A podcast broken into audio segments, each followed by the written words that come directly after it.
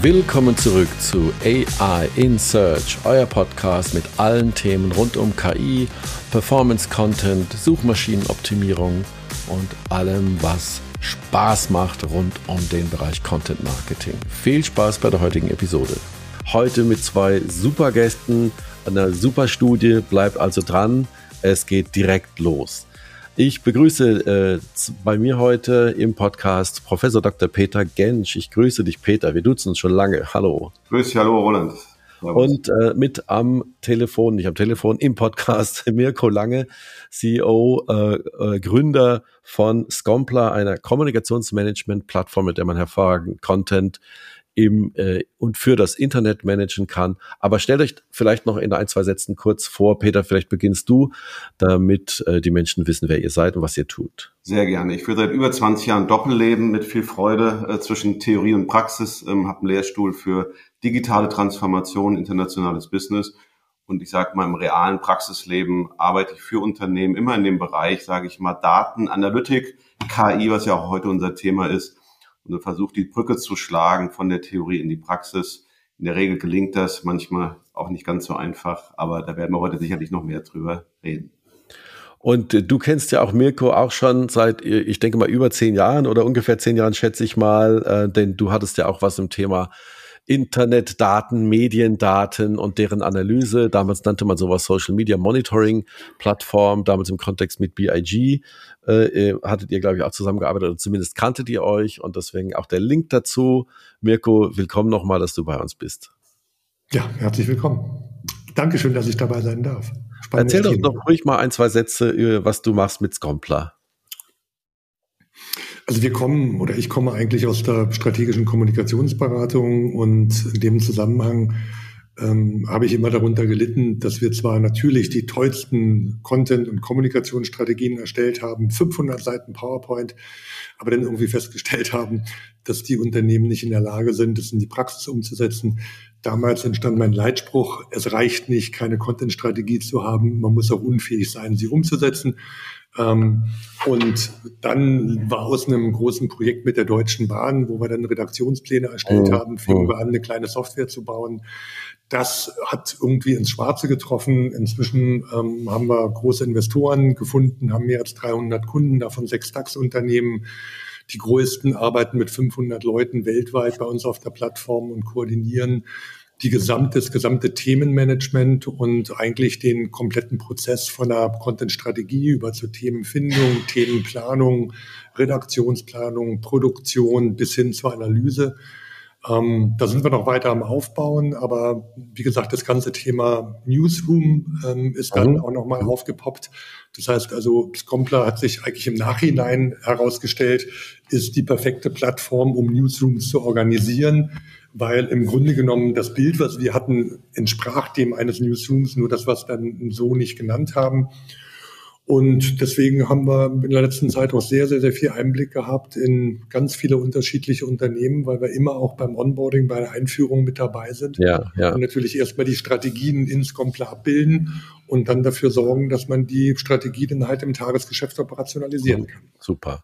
Das heißt, ihr habt auch tagtäglich mit, mit äh, äh, Content-Kreatoren, mit Autoren auch zu tun, mit Menschen, die verantwortlich sind für Themen äh, und auch für Texte, die dann letztlich äh, irgendwie und irgendwo meistens natürlich auf den Unternehmenswebseiten erscheinen, denke ich mal, aber dazu können wir später noch mehr packen. Deswegen haben wir dich heute mit reingezogen, weil wir wollen über die Studien sprechen und Studie Studienergebnisse einer Studie, die da heißt Mensch versus Maschine.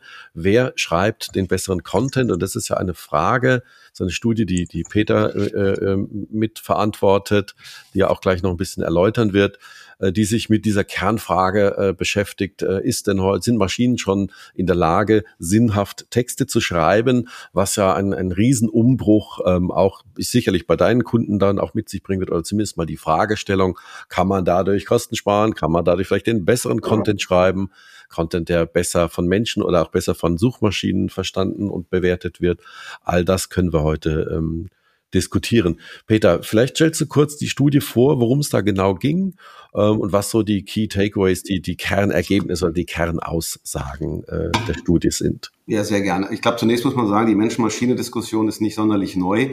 Das Thema Robojournalismus gibt es eine ganze Weile. Also können wir Artikel mit KI schreiben. Das ja. Spannende, und das war auch die Idee der Studie, es gibt eine neue Generation der KI, äh, sogenannte Transformatorenmodelle oder Foundation-Modelle werden sie auch genannt, die zumindest den Anspruch haben, die KI zu revolutionieren.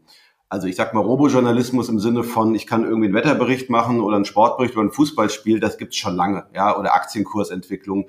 Das ist fast schon Commodity, muss man sagen. Aber die Idee war, kann man auch durchaus kreative Texte schreiben, kann man Blogbeiträge schreiben, kann man Landingpages schreiben, kann man Social Media Beiträge schreiben. Insofern war die Idee, diese neue Generation von Algorithmen zu nutzen, um eben einmal zu sehen, wie einfach ist es, Content zu erstellen und zum anderen natürlich viel wichtiger, wie ist die Qualität? Also wie wird eigentlich so ein Content wahrgenommen bei der Audience? Ähm, und das Ganze auch ein bisschen wissenschaftlich. Es gibt ein, ein KPI sozusagen, ein, ein Flash-Index, der misst die Lesbarkeit von Content. So, das haben wir gemacht. Wir haben uns verschiedene Marken angeguckt. Ähm, wir haben zum Beispiel eine L'Oreal, wir haben Starbucks, wir haben BMW, wir haben eine Telekom und haben uns Original-Content genommen. Also Landingpages, Blogbeiträge, Social-Media-Beiträge und ähm, haben dann äh, die KI gebeten, entsprechenden Content zu erstellen. Da gibt es zwei Ansätze. Einmal kann ich KI nehmen für so eine Ideation-Phase nach dem Motto, was wären denn spannende Themen im Bereich, sage ich mal, äh, Kaffee, Nachhaltigkeit, Starbucks, was auch immer. Und zum anderen kann ich sehr genau dem Tool sagen, um was es gehen soll. Und dieses Füttern der Tools, das ist das Spannende, das nennt man Prompting. Also früher musste man komplexe KI-Algorithmen äh, programmieren, heute ist das sehr einfach geworden. Mhm. Und dann haben wir das gemacht und dann kamen ganz spannende Ergebnisse raus. Das las ich erstmal alles ganz ordentlich und aus meiner Sicht vergleichbar. Und dann haben wir eben 100 Konsumenten befragt und haben gesagt, natürlich von nicht gesagt, dass es hier um einen KI-Test geht, also einen Turing-Test im weitesten Sinne, sondern einfach gesagt, guck mal, wir haben hier von Starbucks zwei äh, Beiträge, welcher gefällt dir eigentlich besser? So. Und äh, über alle Branchen weg kann man sagen, dass es etwa pari war oder die KI als besser empfunden wurde. Und was mich so verwundert hat, es kam Aussagen, der Text wirkt persönlicher. Also das ist ja geradezu kontraintuitiv, dass man meint, eine KI kann persönlicheren Text. In der Tat, ja. Und der Flash-Index war in allen Bereichen, also die Lesbarkeit des Contents war in allen Bereichen höher als beim Content, der von der Agentur, von dem Unternehmen, von dem Redakteur, auf wem auch immer erstellt wurde. Eine Sache muss man ganz klar sagen, das las ich sehr schön und es wurde als personalisiert wahrgenommen. Aber ich habe dann mit einem Kollegen von, von BMW gesprochen, der meint, ja, das liest sich ja ganz schön, aber stimmt ja gar nicht, das ist ja gar nicht das aktuelle Modell. Und das kommt häufiger vor, dass die KI Content generiert, der sehr äh, leicht zu lesen ist, aber teilweise einfach fehlerhaft ist.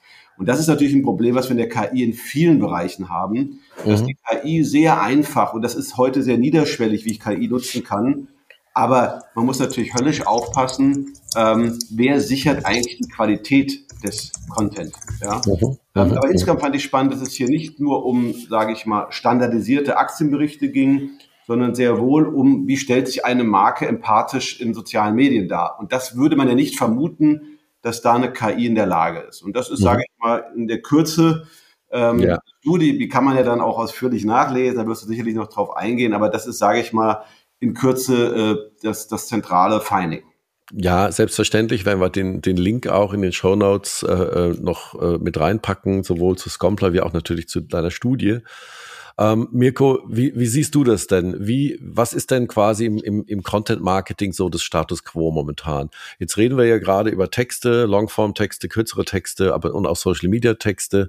Medienlandschaft ist sehr, sehr fragmentiert. Lesen denn Menschen überhaupt noch längere Artikel oder werden nur Überschriften gelesen? Wo geht der Trend momentan hin? Kurzform-Content, Langform-Content? Du hattest gerade eben schon im Vorgespräch angedeutet, du kategorisierst Content auch noch ein bisschen anders. Erklär mal, wie du das siehst. Jetzt muss ich erstmal, also wir haben sehr, sehr viele Dimensionen oder ich müsste mehrdimensional antworten. Ähm, also meine Standardfrage an meine Studenten ist ja immer, was ist eigentlich der Inhalt von Content?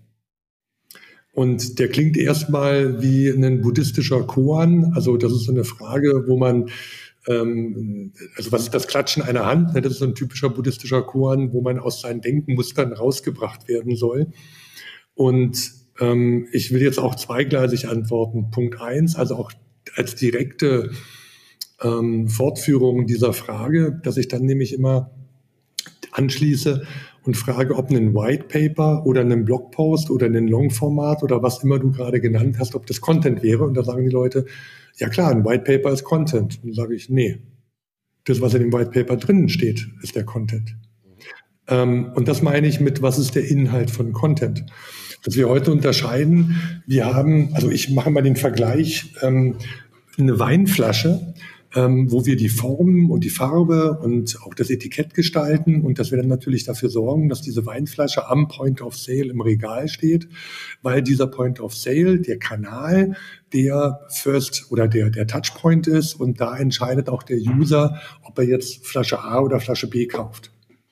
Und das heute, wir haben tatsächlich jetzt, wenn wir in einen großen Hitmarkt oder in die Metro oder sowas gehen, haben wir eine ähnliche Situation. 20 Meter Weinregal und den meisten, die davor stehen, die verstehen auch nichts davon. Die gucken vielleicht nach dem Preis und nach der Optik und vielleicht noch nach der Rebe, weil sie irgendwas kennen. Ähm, aber das Angebot ist einfach tierisch groß und es fehlt die Orientierung. Das gilt aber immer nur beim Erstkauf. Ähm, wir als Marketingleute, auch im Produktmarketing, wollen aber, dass die Leute unsere Produkte nochmal kaufen. Und jetzt kommt die entscheidende Frage, wovon hängt das denn ab? vom Inhalt, also genau. vom Wein. Ähm, das heißt also, wir müssen überlegen, ob wir jetzt sozusagen Weinflaschendistributoren sind oder Winzer. Ähm, natürlich muss der Wein auch in eine Flasche abgefüllt werden und ohne Flasche und Etikett könnte er nicht verkauft werden. Ähm, aber hier haben wir schon mal eine grundsätzliche Auseinander oder eine grundsätzliche Unterteilung auf die Frage, die man meines Erachtens so gar nicht beantworten kann, wie du sie gestellt hättest oder eben nur wie Radio Eri waren. Es kommt darauf an. Mhm. Also wir haben eine unglaubliche Fülle an Anwendungsbereichen von Content Marketing. Für mich ist dieser Begriff heute eigentlich auch ein Unwort, ähm, weil wir sagen, naja, es gibt ja Social Media Marketing und E-Mail Marketing und Suchmaschinen Marketing. Wie willst du das denn alles ohne Content machen? Also wir können Content Marketing nicht als eine weitere Disziplin neben diesen anderen Disziplinen sehen, sondern offensichtlich ist ja Content ein zentrales Asset, was dann in allen Marketingformen genutzt wird. Ähm, aber auch in der Unternehmenskommunikation, in der internen Kommunikation und so weiter. Das ist nebenbei gesagt auch der Anleihe oder der, der Denkansatz von Scompler, dass wir Content als zentrales Asset definieren, ein zentrales Content Management machen, erstmal total kanalunabhängig oder disziplinunabhängig und dann, wenn wir die Story gefunden haben, sagen, wie müssen wir jetzt die Story auf unterschiedlichen Kanälen für unterschiedliche Zielgruppen erzählen. Und hier ist es halt ein Riesenunterschied, ob wir in einem ähm, Unternehmen sind mit fast-moving Consumer Goods. Das würde ich jetzt mal, also ihr seht, ich liebe Analogien, ähm, wirklich mit snackable Content und da ist die Analogie wirklich Fast Food. Ja. Ähm, also es wäre so, als wenn du mich fragst, wo geht der Trend beim Essen hin? Er geht auf der einen Seite in Convenience ähm, und durchaus auch Commodity, also ein Burger ist heute Commodity, aber er geht auch auf der anderen Seite immer mehr in Premium und in gesunde Ernährung und so weiter. Also er splittet sich unheimlich auf. Und diese Analogie ist für aus meiner Sicht zu 100 Prozent und das ist vielleicht der Trend übertragbar auch auf Content. Und nebenbei gesagt, Essen ist ja auch Content, ne, was man zu sich nimmt und dann inhaliert. Und es kommt darauf an, einfach für seine Zielgruppen, für die Themen, für die Märkte jeweils das Richtige zu machen. Und wir haben eine riesengroße Bandbreite. Hm. Und als abschließenden Satz, und für einen kleinen Teil der Bandbreite ist KI auch super geeignet. Hm. Und jetzt haben wir schon kennengelernt, es gibt unglaublich viele Kanäle. Du, sagen wir mal, es gibt Content, der dann eben entsprechend in, um, ich nenne es mal umgeformt wird und dann verkleinert, verkürzt, vereinfacht oder für andere, sagen wir, Medien auch entsprechend ausgeprägt dann veröffentlicht wird. Was sind denn dabei die, die Hauptschmerzen dieser typische Marketingabteilungen, die äh, heutzutage haben, was, was Content, äh, Content Marketing angeht? Also durchweg, wirklich durch die gesamten, durch den gesamten Prozess, ähm, an jeder Stelle haben sie Schmerzen. Und das ist leider auch ein bisschen unserer, unser Fehler. Also es fängt schon mal an, dass die meisten Leute zwar behaupten, sie hätten, oder 60 Prozent sagen nach Umfragen, sie hätten eine Content-Strategie. Ähm, wie gesagt, ich habe ja sehr, sehr viele gesehen mhm. und nach meinem Dafürhalten sind von diesen 60 Prozent vielleicht 10 Prozent so, dass man sagen kann, das verdient auch den Namen Content-Strategie. Ähm, vorher anders haben sie irgendwas, ähm, was teilweise entweder viel zu groß ist, also so, dass es wie gesagt nicht operationalisiert werden kann oder viel mhm. zu ungenau. Mhm. Ähm, fast oder sehr wenige Unternehmen haben überhaupt erstmal eine Themenarchitektur, das also festlegen, worüber ja. reden wir, worüber reden wir nicht. Viele reden nur anders getrieben hier, also dass sie sich zum Beispiel von der ja. KI sagen lassen, worüber soll man schreiben und die KI guckt dann beispielsweise auf Suchvolumina in Suchmaschinen oder ähnliches. Ähm, also nicht falsch verstehen, die Daten sind alle hilfreich, aber sie müssen auch mit strategischen Zielsetzungen, wie will ich mich positionieren, wie will ich mich profilieren. Ähm, also wir haben beispielsweise ein eigenes, eine eigene Methodik entwickelt, um Themen zu scoren. Und da sind natürlich auch Eigeninteressen wichtig. Also zum Beispiel ein, ein, ein Medium arbeitet ganz anders als eine Unternehmenskommunikation. Mhm. Ein Medium muss nur auf die Interessen des, ähm, also nicht nur, auch manche Medien positionieren sich natürlich inhaltlich. So, also bei der Themenfindung geht schon mal los. Dann bei der Storyfindung, also wir unterscheiden immer zwischen Thema und Story. Thema ist noch abstrakt, beispielsweise Fußball oder Marketing oder Nachhaltigkeit. Ähm, und die Story ist dann der konkrete Anlass. Also wie kann ich trotz Energiekrise nachhaltig heizen? Ne? Das ist jetzt, der hat immer einen aktuellen Bezug. Ähm, das nennen wir Story und den muss man auch für unterschiedliche Zielgruppen, muss man die Geschichte anders erzählen. Ähm, da gibt es ein Problem, das richtig zu machen, auch die Zielgruppen zu kennen.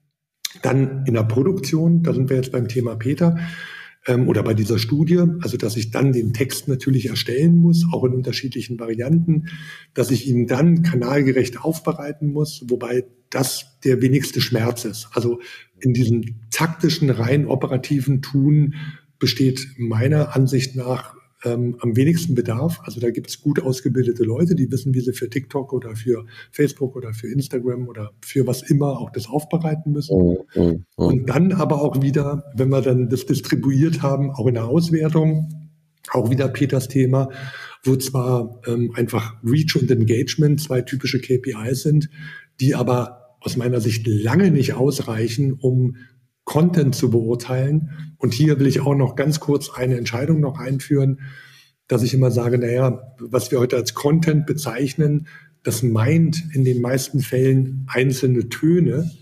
Ähm, wir müssen uns aber die Melodie anschauen. Also die Summe an allen Veröffentlichungen, die die Zielgruppen ja dann aus unterschiedlichen Medien auch aufnehmen und Kommunikation ist ja mehr, das bleibt ja nicht bei dem, also wir, wir nennen das ähm, Output. Ähm, Output bedeutet jetzt tatsächlich die Reichweite oder das Engagement, sondern wir nennen es dann Impact, also der nächste Schritt. Was bedeutet das oder welche Kommunikationswirkung hat Content überhaupt? Und vielleicht können wir auf die Frage dann nachher auch nochmal eingehen. Da sehe ich das strategisch oder strukturell größte Problem, dass die meisten Leute bei eben diesem Output stehen bleiben. Also da sind wir jetzt auch bei Snackable Content ähm, und kommen dann auch gleich Stichwort, das will ich dann aber dir überlassen, ähm, lieber Roland, Commodity.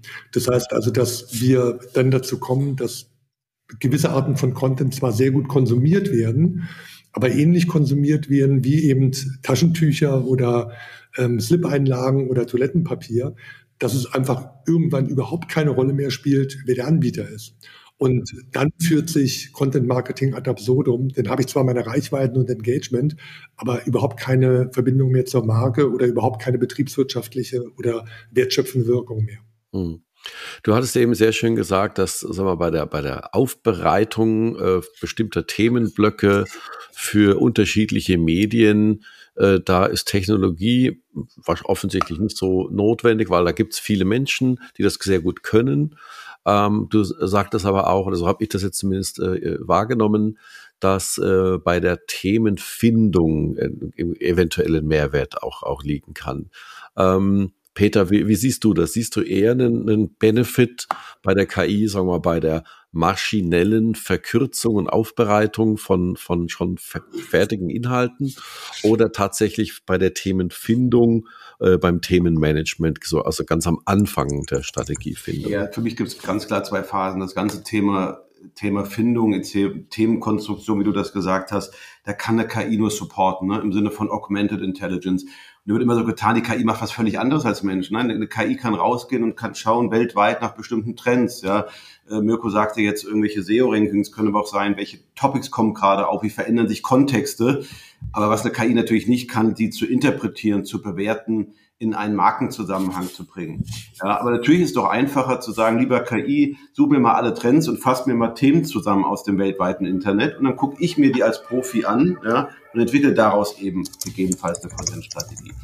Im ersten Bereich glaube ich, ähm, wäre es vermessen zu sagen, den kann ich automatisieren. Da geht es für mich um Augmentation, Unterstützung. Ja, was meiner Meinung nach im Sinne von Ideation und auch durchaus so ein Brainstorming, ja, was KI ja machen kann, indem es, sage ich mal, die Weiten des Internets intelligent durchforstet helfen kann. Im zweiten Schritt, ja, wenn es darum geht, Content zu produzieren, und da muss man natürlich unterscheiden, ist das jetzt ein Essay in einer, in einer tollen Zeitung oder ist das, sage ich mal, ein, ein kleiner Blogbeitrag? Denn eins muss man klar sagen, Momentan ist die Produktion auf Basis von KI für relativ übersichtlichen Content, was die Länge angeht.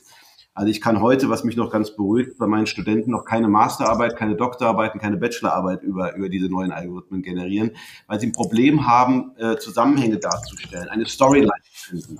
Aber für einzelne Kontextmodule, äh, Contentmodule, ja, also wie gesagt, so ein Blogbeitrag Starbucks. Ich glaube, da kann man das eben sehr effizient einsetzen. Und darum ist, glaube ich, die Diskussion völlig falsch mit diesem KI ersetzt jetzt Content Marketing und den Redakteur, sondern wie schaffe ich es eigentlich, in den Phasen die Systeme intelligent einzusetzen, mit dem, was sie eben können, mit dem, was sie eben auch nicht können.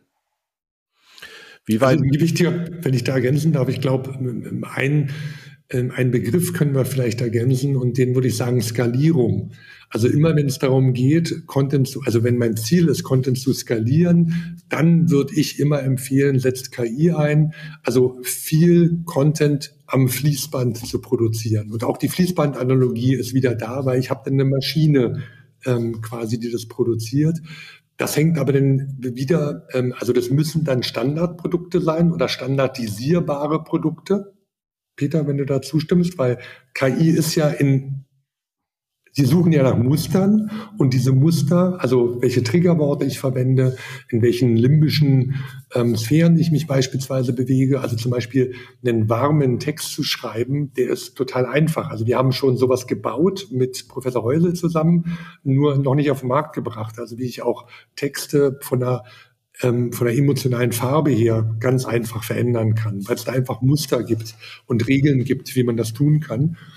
Ähm, und das hängt dann wieder total von der Strategie ab. Also so Gebrauchstexte, wo es wirklich, wo ich jetzt entweder für Suchmaschinen oder um einfach sehr viel Plattformen zu bestücken, dafür ist das, glaube ich, sehr, sehr gut geeignet. Aber um sich zu profilieren, um was Besonderes zu machen, kaum geeignet. Und also diesen Gedanken würde ich auch mal weiterführen. Ich sage ja Commodity. Mhm. Ähm, wenn alle, wenn alle die gleiche KI benutzen, dann wird doch Content total Commodity. Dann ist doch scheißegal, wo ich ihn lese und von wem. Also weil er ja immer von der gleichen Maschine kommt. Also ja, die Situation gibt es natürlich nicht, Peter, aber jetzt mal.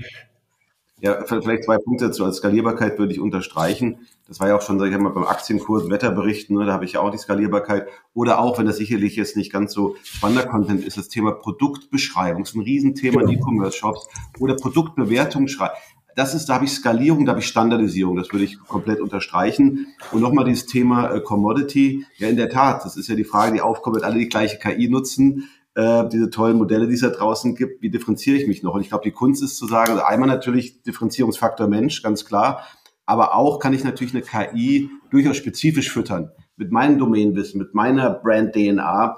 Und das ist, glaube ich, dann auch so ein bisschen die Königsdisziplin, nicht nur eine Out-of-the-Box-KI zu nehmen, mit denen alle arbeiten, sondern eben die entsprechend anzureichern. Aber Man in the Loop wird, wird eine Weile noch Bestand haben, ja, und wahrscheinlich ist es auch gut so. Da kommen wir auch äh, zu den, ich sag mal, in Anführungsstrichen Gefahren oder auch Fragen, die dann natürlich mit raufkommen oder hochkommen, wenn natürlich, äh, ich sage, ich möchte einen bestimmten Text äh, im Bereich, was weiß ich, E-Mobilität und Nachhaltigkeit haben. Wie wahrscheinlich ist das, ist das denn, dass der dann für die eine Marke doch ganz anders geschrieben wird als für die andere Marke? Wahrscheinlich eher nicht, wenn sich quasi die Maschinen alle am gleichen Datenstamm letztlich äh, bedienen. Ähm, da kommt natürlich wieder äh, die, die Frage rein, äh, wie möchte die Marke auch gefühlt werden da draußen? Und ich glaube, also auch nach dem, was ich bisher gesehen habe, so weit sind wir jetzt noch nicht. Ich glaube, dass es tatsächlich ähm, sehr, sehr hilfreich ist ähm, bei der äh, Themenidentifikation, Themenfindung ähm, und natürlich auch äh, bei der Skalierbarkeit. Das ist, ist ganz klar. Und die Gefahr, äh, du hattest eben schon den Begriff Commodity äh, gebracht. Also wenn Content letztlich nur noch produziert wird, um, um Content zu produzieren und ein, sonst gar keinen Sinn mehr hat, äh, außer vielleicht einen Klick irgendwie noch zu bekommen für irgendwas, äh, dann tut es der Marke am Ende auch nicht gut, nicht wahr? Ähm, also hier auch nochmal vielleicht eine Ergänzung. Wir sehen ja heute auch, ähm, also wir haben ja vorhin ähm, auch über ein anderes Thema noch gesprochen. Ähm, aus meiner Sicht ist ja auch das gesamte Mediensystem ziemlich kaputt weil sie eigentlich genau in diesen, in diesen Fehler reinlaufen, immer mehr Content zu produzieren, immer mehr Klicks zu produzieren, dann auch immer mehr Clickbait zu produzieren, also Headlines zu produzieren, die zu Klicks führen. Ähm, und das geht in einen Bereich rein, da kann man nicht gewinnen. Also da, da macht sich die Branche aus meiner Sicht komplett kaputt. Auf der anderen Seite würde ich auch ganz klar sagen, wenn wir als Kreative uns auf die Themengestaltung, auf das Erzählen der Story, auf die Kontextualisierung und jetzt kommt's, auf die Anreicherung mit Bedeutung ähm, konzentrieren. Die Frage, die ich vorhin gestellt habe, was ist der Inhalt von Content, gebe ich heute die Antwort Bedeutung. Also wir müssen den Menschen erklären, warum ein bestimmtes Thema für dich in der jetzigen Situation eine Bedeutung hat. Also, und wenn du keine Bedeutung hast, was bist du dann? Bedeutungslos. und also, das ist, je mehr Content es geht, desto mehr besteht die Kunst da drin, Bedeutung zuzuweisen. Bedeutung zuweisen geht um Verbindung, Vernetzung, ähm, Kontext herzustellen, Verbindungen herzustellen. Ähm, dann, wenn, wenn, wenn das gemacht ist, also das Drehbuch geschrieben sozusagen, die reine Produktion des Textes, die übergebe ich, also mal ganz blöd gesagt, ob ich die jetzt einem Freelance-Texter oder der KI übergebe, da glaube ich, dass die KI sogar kurzfristig sogar besser sein kann. Wenn das Briefing gut ist und wenn ich mit dem Briefing auch, und jetzt sage ich auf dich, Peter, die KI eigentlich füttern kann, spezifisch füttern kann. Aber das muss ja im Briefing drinstehen. Also eine Frage vielleicht von meiner Seite, ich meine, Bedeutung ist sehr, sehr hochgegriffen, wenn man von Relevanz sprechen. Und wenn ich jetzt eine KI nehme, was ich zum Beispiel machen kann, Roland hat Nachhaltigkeit gesagt, die schaut einfach, welcher Content performt momentan gut. Ja, sehr mechanisch im Sinne von hohes Google-Ranking. Dann nimmt es diese Content Pieces, mixt es, kuratiert das und kommt mit einem neuen Artikel raus, der die anderen outperformt. Mir ist völlig klar, ein hochmechanistischer Prozess, wahrscheinlich das um Gottes Willen, ne? wenn du so willst, ist es ja ein Recycling, ne? es ist ein, ein Copy and Paste von der KI. Aber letztendlich steckt ja implizit schon Menschenwissen drin, denn die Leute, die die Beiträge geschrieben haben, haben sich ja mal Gedanken gemacht, so wie du. Und bös gesagt, klaut doch ein Stück weit eine KI auch dieses implizite Gedanken gut in den Artikeln und nimmt so eine Art Best-of und sagt, guck mal, neuer Artikel. Und das ist für mich so eine Sache dieser neuen Generation der KI, die imitiert ja auch ein Stück weit eine Kreativität ja. ähm, mit allen Grenzen. Aber wie siehst du das denn? Weil wenn wir sagen, Relevanz ist das, was bei Google hochrankt, ne, das ist natürlich eine sehr einfache Formel. Dann kann eine KI sehr wohl relevanten Content generieren, weil ja implizit ja schon auch, sage ich mal, ein Rational eines Menschen implizit dahinter steckt. Relevanz ist ein super schönes Wort, ähm, weil ja immer gesagt wird, ja, du musst ja relevanten Content erstellen. Und du hast jetzt Gott sei Dank oder dankenswerterweise, wir müssen nicht Gott danken, ich will dir danken dafür, ähm, jetzt einfach den Bezugspunkt für Relevanz einfach mal definiert, nämlich als was in Google hochhängt. Ich würde dem ein bisschen widersprechen. Und das sage ich ein bisschen zögerlich, weil Google wiederum, die Algorithmen, nach denen Google bewertet, die sind ja heute auch sehr komplex. Da steckt ja auch wieder sehr viel Betrachtung dahinter. Ähm, Aber ich glaube, da liegt der Schlüssel drin, eine, ein, ein Wissen darüber, was relevant ist. Und hier schließt sich der Kreis. Meines Erachtens ist das relevant. Also Relevanz ist ja immer was Relatives. Ne, was für dich, Peter, relevant ist, muss für Roland überhaupt nicht relevant sein. Also was Individuelles und Spezifisches, Zielgruppenspezifisches. Ähm, und ich definiere heute so, weil dieses Wort relevant für mich so wenig greifbar war, ähm, genau welche Bedeutung hat das für mein Leben? Also was kann ich jetzt damit konkret tun? Gibt es mir Orientierung? Gibt es mir einen Gebrauchswert oder einen Praxiswert? Gibt es mir möglicherweise nur Unterhaltung? Oder gibt es mir Sinn? Also dieses ganze Thema Purpose-Driven Marketing. Und auch die Gründe, warum, also Google hat ja auch wieder ein anderes Modell, wozu man etwas nutzt. Also wozu ist sowieso für mich die entscheidende Frage. Wozu brauche ich das oder wozu ist das gut? Ähm, was was anderes ist als warum nebenbei gesagt. Und da müssen wir, und das wird natürlich eine KI irgendwann auch ähm, können, wenn wir da spezifischer werden, dann glaube ich auch kann KI eine sehr gute Wirkung erreichen. Aber nur Google-Ranking wäre mir zu flach. Na gut, aber sagen wir doch mal Sichtbarkeit in digitalen Medien und das ist doch noch eine extrem wichtige Währung. Und jetzt darüber, und wenn eine KI mir hilft, im, im digitalen Raum eine hohe Sichtbarkeit zu haben, dann mag das teilweise qualitativ nicht hochwertig sein und Mainstream sein, ja, ähm, und vielleicht vom Niveau her äh, Optimierungspotenzial haben. Aber Sichtbarkeit ist natürlich eine Währung, die ne, am Ende des Tages wahrscheinlich auf Konvertierung einzahlt, auf Brandbuilding einzahlt und so weiter. Und wenn eine KI mir hilft, eine Sichtbarkeit zu erzielen, dann würde ich schon sagen, dass es vielleicht mehr ist als dieser mechanistische Anspruch, ich mache einen kleinen Blogbeitrag. Also absolut richtig. Wir, wir, wir sind gar nicht kontrovers. Ich, ähm, also was ich nur versuche, auch den Leuten ähm, zu sagen, geht über die Sichtbarkeit hinaus. Also das war das, was wir ja in der Wirkungsforschung Input, Output, Outcome und Outgrowth nennen. Der die Sichtbarkeit ist ja erstmal nur der Output. Die ist natürlich Voraussetzung dafür, dass überhaupt was wirken kann. Aber mein Ziel oder mein Leitspruch ist da immer von der Reichweite zur Reichtiefe. Weil wir haben schon einen Trend ähm, dazu, dass wir die Reichweite und die Sichtbarkeit damit erhöhen, aber die Reichtiefe wahnsinnig reduzieren. Also diese berühmten acht Sekunden äh, oder ein Millimeter ähm, Tiefe. Und meine, und da haben wir eben die Gefahr der Commodity, dass die Leute so sehr an der Oberfläche langsurfen, dass überhaupt kein Eindringen mehr stattfindet und Eindringen auch in den Kopf, dass irgendwie eine Veränderung, eine Einstellungsveränderung stattfindet. Aber ja, das ist letztendlich und die Frage, ähm, oder nicht letztendlich, sondern eigentlich müssen wir damit anfangen nach der Strategie. Und ein, also ein, ein, ein Fast-Moving Consumer Goods Hersteller hat natürlich eine ganz andere Zielsetzung als irgendein B2B-Hersteller, der von, der von der Kompetenz her lebt.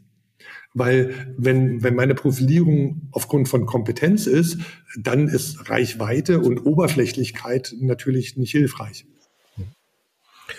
Aber wir reden ja jetzt über, über einen Themenbereich, der, ich sag mal, vor zwölf Monaten, vor 18 Monaten noch, noch eher, in, man dachte, steckt in den Kinderschuhen und alleine, was im letzten Jahr sich alles bewegt hat, ähm, in der Richtung, das ist ja unglaublich. Also kann man nicht anders sagen. Äh, an euch beide getrennt war die Frage gestellt, was glaubt ihr denn, wenn wir in einem Jahr oder in zwei Jahren zusammensitzen, was werden, was werden wir dann erleben im Kontext Content, KI, und ähm, ja, Skalierbarkeit. Können wir, haben wir überhaupt noch eine Chance, wieder mehr in die Tiefe zu gehen? Oder werden alle Themen nur noch an der Oberfläche gesurft und auf der, auf der ähm, äh, Überschriftsebene abgesurft? Ich, ich, kann ja gerne mal anfangen. Also einmal haben wir jetzt sehr stark von, von Text gesprochen, ne? was wir in der KI-Entwicklung sehen, wenn ich mal aus der Perspektive sagen darf, dass natürlich zunehmend auch, auch Bilder und Bewegbild generiert werden. Ähm, und das ist schon äh, wahnsinnig beeindruckend. Das hätte vor zwei, drei Jahren nicht keiner denken können, dass ich mir einfach einen Prompt, ja, ein Teddybär, der ein Porträt malt und auf einmal kriege ich ein Video, ja. Das ist, das ist Irrsinn. Also ich glaube, multimodal wird das Ganze sein, dass, also das Content eben dann eben nicht nur aus Text besteht, sondern dass ich verschiedene Sachen nehmen kann. Ähm, die Modelle, diese sogenannten Foundation-Modelle entwickeln sich exponentiell. Also das ist, also es wurde noch GPT-2 von Elon Musk, dieses OpenAI-Konsortium, äh, riesen Sprachmodell. Ja, inzwischen ist das, das Kindergarten. Ähm, das heißt, wir werden ähm, eine ganz brutale äh, Entwicklung erleben und diese Algorithmen greifen ja praktisch auf, auf digitales Wissen zu, was im Internet verfügbar ist. Und wir wissen ja alle, Internet of Everything, immer mehr wird digitalisiert. Das heißt, die, die Datenmenge für diese Algorithmen steigt, die Performance dieser Algorithmen steigt. Darum glaube ich, dass die Qualität nochmal besser wird und auch die Möglichkeiten, unterschiedliche Formate zu, äh, zu erstellen. Ändert aber nichts an der Grundmechanik, dass diese Systeme am Ende des Tages Null und Einsen crunchen. Ja? Mhm. Ich sage nur, die Illusion der Kreativität wird größer. Die Illusion, das ist ja wie von einem Menschen geschaffen. Ich glaube, die wird immer größer die Grundmechanik ändert sich nicht, ja. Und ich glaube, was noch spannend wird und, und, und Mirko hat es schon so angerissen, ist natürlich auch die Bewertungsthematik, weil diese Algorithmen machen nichts anderes, als im Internet eigentlich Sachen zu recyceln und zu reproduzieren. Ganz einfaches Beispiel, wenn ihr heute bei Google eingeht, Frauen können nicht, ja, ich distanziere mich natürlich sofort davon, aber in der Regel kommt Autocomplete, nicht Autofahren, nicht einparken. Das heißt, die Algorithmen repräsentieren ja eine Meinung, die ich ja draußen im Internet habe. Ja? Und das ist die Frage, wer wertet denn eigentlich? Weil es gibt zig Studien, die sagen, Frauen können besser einparken als Männer. Aber anscheinend ist der Bass im Internet eher anderer Meinung. Und diese Algorithmen lernen ein Stück weit, sage ich mal, Mainstream. Und das sehe ich als diese Bewertungskomponente als wahnsinnig schwierig, dass wir zunehmend Content generieren, hm, der ein allgemeines äh, ähm, äh, Meinungsbild reflektiert und eben nicht die Möglichkeit gibt, einzudringen, wie Mirko das sagt, sich zu positionieren. Also ein Stück werden wir da, glaube ich, ein bisschen weich gespült. Und ich würde einfach sagen, es ist nicht nur jetzt einen Blogbeitrag zu schreiben mit KI, sondern ich glaube, wir sind schon in einer Phase, wo wir von digitalen Content zunehmend in synthetischen Content kommen. Es gibt die ersten Pornos die von der KI. Und ich weiß nicht, ob ich in der Welt leben will, wo wir nur noch synthetischen Content haben.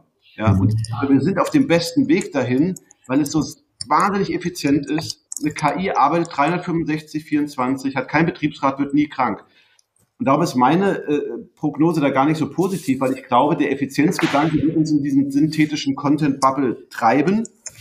Ähm, und ich halte das nicht für unbedingt gut, was, was, was sage ich dann auch Qualität von Content angeht.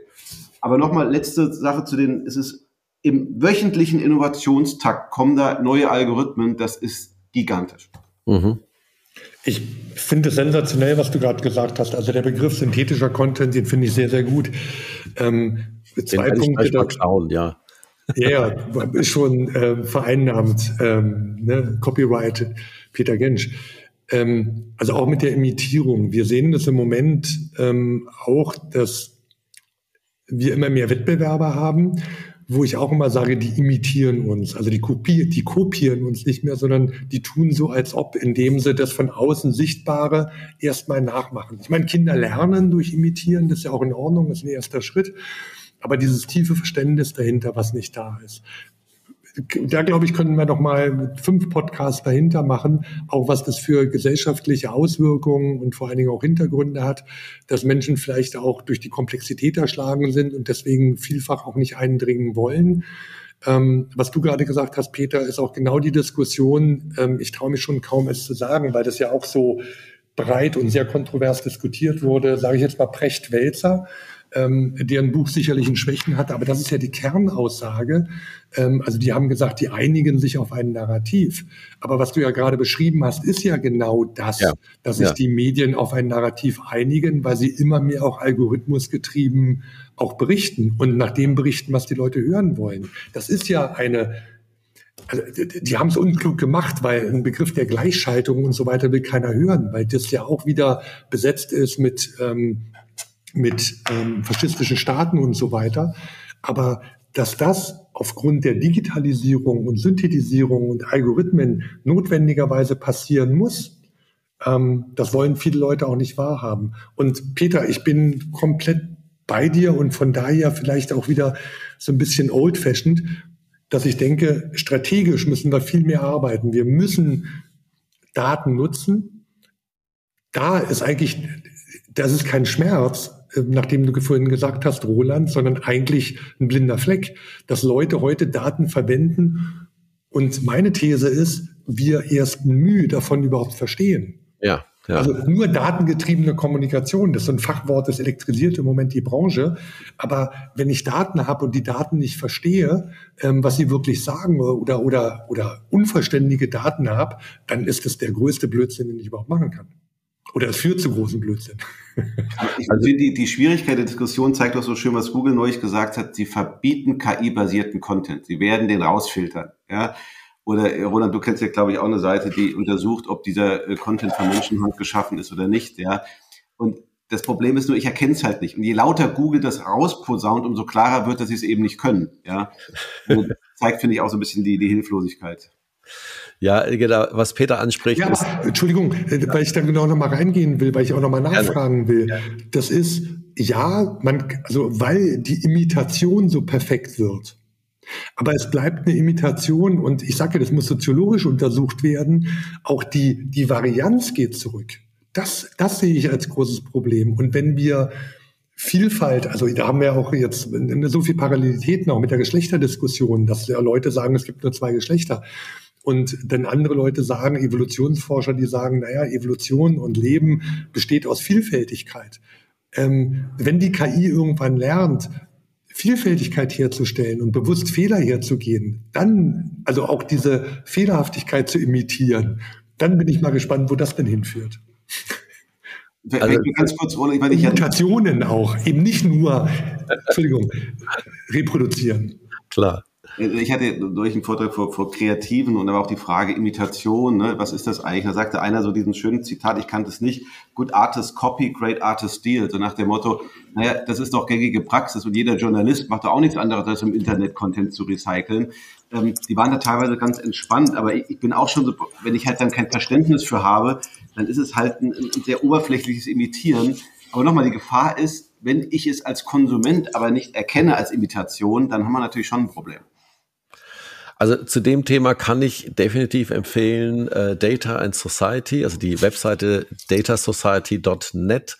Äh, die beschäftigen sich mit Studien über die ja sozialwissenschaftlichen oder sozialen Implikationen von von Datazent datenzentrischen äh, äh, Technologien da, und automatisierter Kommunikation. Da gibt es schon sehr sehr interessante erste Studien äh, rund um das Thema. Unter anderem dort habe ich auch in äh, einem Beitrag die Webseite haveibeentrained.com gefunden, wo man angeblich äh, sehen kann, ob äh, seine Inhalte geschriebene Art oder auch Bilderart schon mal benutzt wurden, um KI-Algorithmen äh, anzutrainieren und zu perfektionieren. Und da kommen wir natürlich auch zu so einem Begriff wie Urheberrecht oder Recht am eigenen Werk, äh, wo das dann in der Zukunft liegt, wenn alles geremixed wird, ist ja sowieso schon immer äh, ein Internet-Thema.